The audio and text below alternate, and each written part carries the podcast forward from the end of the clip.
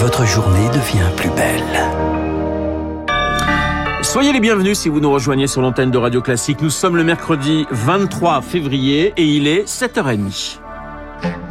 La matinale de Radio Classique avec Renaud Blanc. Et à 7h30, le journal nous est présenté par Charles Bonner. Bonjour Charles. Bonjour Renaud, bonjour à tous. À la une ce matin, la crainte des conséquences économiques des tensions en Ukraine. L'inflation touche déjà l'économie mondiale. Le conflit armé qui se profile risque d'aggraver la situation, et notamment sur les marchés agricoles. L'an dernier, le prix du blé est passé de 200 à 300 euros la tonne. Et avec l'arrivée de soldats russes dans l'Est ukrainien, les récoltes pourraient baisser. Conséquence, Eric Kioch, des prix qui continueraient de grimper.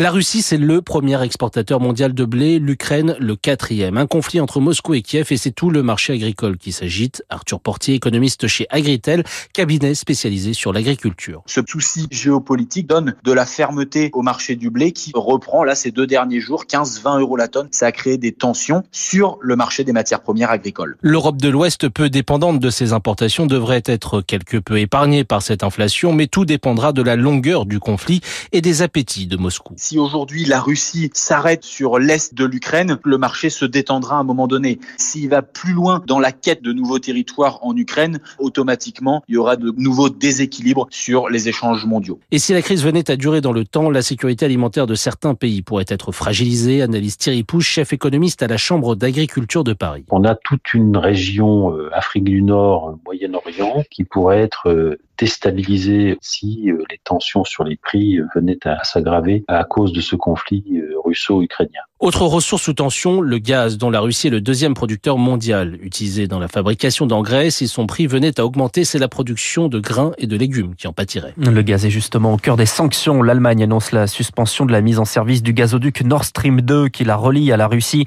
Décision moquée par l'ancien président Dimitri Medvedev qui parle à terme d'un doublement du prix du gaz pour les Européens. Des Européens qui annonçaient hier des sanctions contre les députés russes de la Douma, contre des oligarques.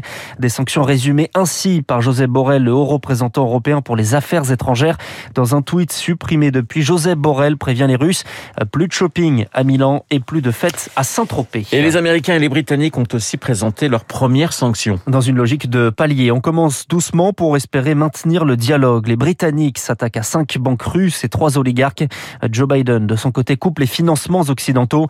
Des sanctions insuffisantes selon Aurélien Taché, le député non inscrit et membre du groupe d'amitié France-Ukraine à l'Assemblée. Il y a vraiment urgence. Euh, on sait que la côte d'Azur euh, est pleine de biens immobiliers appartenant aux oligarques russes. Il faut saisir ces biens dès maintenant et il faut même aller plus loin, interdire euh, d'entrer sur le territoire européen tous les diplomates qui sont complices de ce démembrement de l'Ukraine. Les Ukrainiens, il faut absolument les soutenir et notamment si il y avait par exemple un conflit et qu'ils avaient besoin d'armes défensives, moi je suis favorable à ce qu'on puisse leur en fournir. Le député Aurélien Taché, interrogé par Victoire Fort, des craintes partagées par Joe Biden qui parle d'un début d'invasion.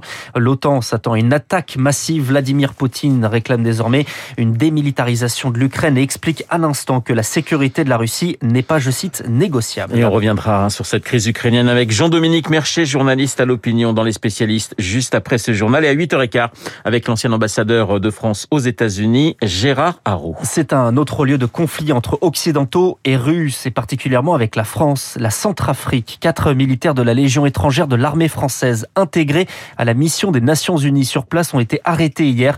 Une enquête est ouverte. Ils sont accusés hein, notamment de vouloir assassiner le chef de l'État alors que la Centrafrique est au cœur d'une lutte d'influence avec la Russie. Radio Classique, 7h34, le pass sanitaire de 3 millions et demi de personnes désactivé ce matin. C'est la fin de la semaine de tolérance. Désormais, la dose de rappel, c'est bien 4 mois après la dernière injection et non plus 7.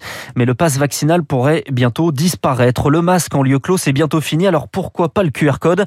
Le ministre de la Santé fixe trois conditions. Moins de personnes en réanimation, un taux d'incidence entre 300 et 500 maximum et un R0 inférieur à 1, ce qui est déjà le cas aujourd'hui. Rémi Pister. Actuellement, moins de 2000 personnes par jour se font vacciner. C'est le chiffre le plus bas depuis le début de la campagne vaccinale.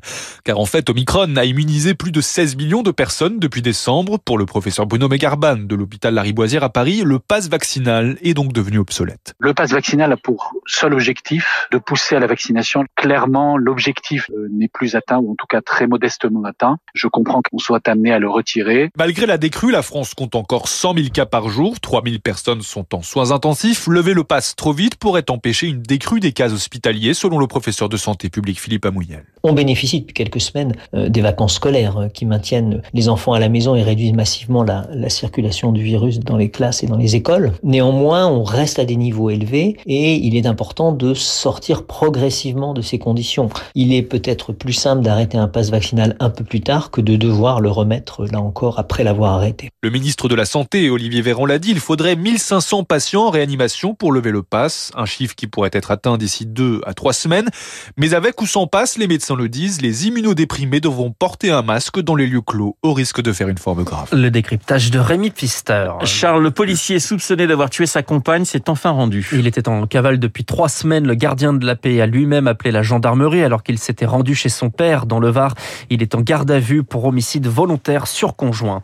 Marine Le Pen suspend sa campagne. Plus de déplacements sur le terrain, seulement des interventions dans les médias. Décision assez radicale pour se concentrer sur la recherche de parrainage. La candidate du Rassemblement national doit encore en réunir 107. Également en difficulté, il manque 58 signatures à Jean-Luc Mélenchon et 150 à Éric Zemmour. Jean Castex appelle les élus à parrainer des candidats. Les déserts médicaux, les déserts médicaux au cœur de la campagne présidentielle. Cela concerne tout de même 11% de la population. 7 millions et demi de personnes vivent dans une commune éloignée d'un médecin généraliste. Les pharmaciens ont conclu hier les négociations avec l'assurance maladie. À terme, ils sont amenés à remplacer une partie de ce que font les docteurs en vaccinant et en dépistant, car les officines sont en première ligne face à la pénurie de médecins. Anna Huot. Fabrice Mathieu est pharmacien à Neuve-Église-sur-Truyère depuis 23 ans, une commune de 1700 habitants du Cantal, devenue désert médical, une situation qu'il juge intenable. Quand j'ai prêté serment à la fin de mes études, c'était clair et net, hein, c'était pour euh, soigner les gens. Moi, euh, je sais pas comment on fait. Le mois dernier, il a décidé d'alerter 11 jours de grève de la faim, et ce qu'il met en cause, ce sont les règles de prescription d'ordonnance. Aujourd'hui, on me dit, mais monsieur Mathieu, votre patient qui est sous oxygène, il doit se faire renouveler en temps et en heure son ordonnance, sinon vous pouvez pas facturer de l'oxygène. Le pneumologue est seul habilité à renouveler l'ordonnance, sauf que dans le Cantal, il y a un seul pneumologue en libéral. Le délai pour obtenir un rendez-vous chez le pneumo, c'est entre 4 et 6 mois. Mais impossible d'attendre car, il le rappelle, pour le patient, c'est une question de vie ou de mort. Je délivre l'oxygène, je fais faire une ordonnance par le médecin traitant en attendant que le patient ait un rendez-vous et revoie son pneumologue. C'est du système D. Il demande donc à être reçu par la caisse d'assurance maladie pour expliquer ses difficultés. Anna Huot, un mot de sport et de football et les Anglais de Chelsea, trop fort pour Lille, battu hier 2-0 à Londres en huitième de finale allée de Ligue des Champions. Le match retour, c'est le 16 mars. Et puis on l'a pris hier soir, Renaud, la mort de Gary Brooker, le chanteur du groupe Rome.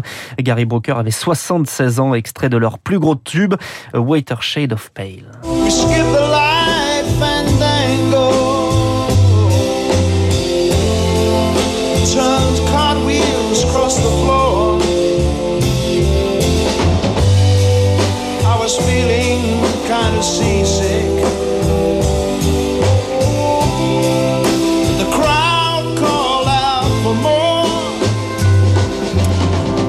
C'était le tube de l'année 1967, euh, mon cher Charles. Vous n'étiez pas né, mais je peux vous dire que C'était votre bon, J'étais, j'étais vraiment mais tout petit, petit, petit. Mais par contre, en revanche, Bruno Kras a de très grands souvenirs sur euh. Ouais, j'avais 15 ans. Et C'est oui, voilà. C'est un classique en fait. C'est hein, un classique, absolument, parce que c'est inspiré, figurez-vous, de Bach et de Purcell. Hein. Euh, Wetter Shade of Pale, de Procolarum, et la mort donc de Gary Brooker à l'âge de euh, 76 ans. Charles Bonner pour le journal de 7h30 que nous retrouvons eh bien, dans un peu moins d'une heure. Dans un instant, eh bien, nous allons trou- retrouver les, spécialistes. Vous avez entendu Bruno Kras, on parlera cinéma. Et puis nous sommes en ligne avec euh, mon confrère de l'opinion, euh, Jean-Dominique Mercher, pour évoquer la situation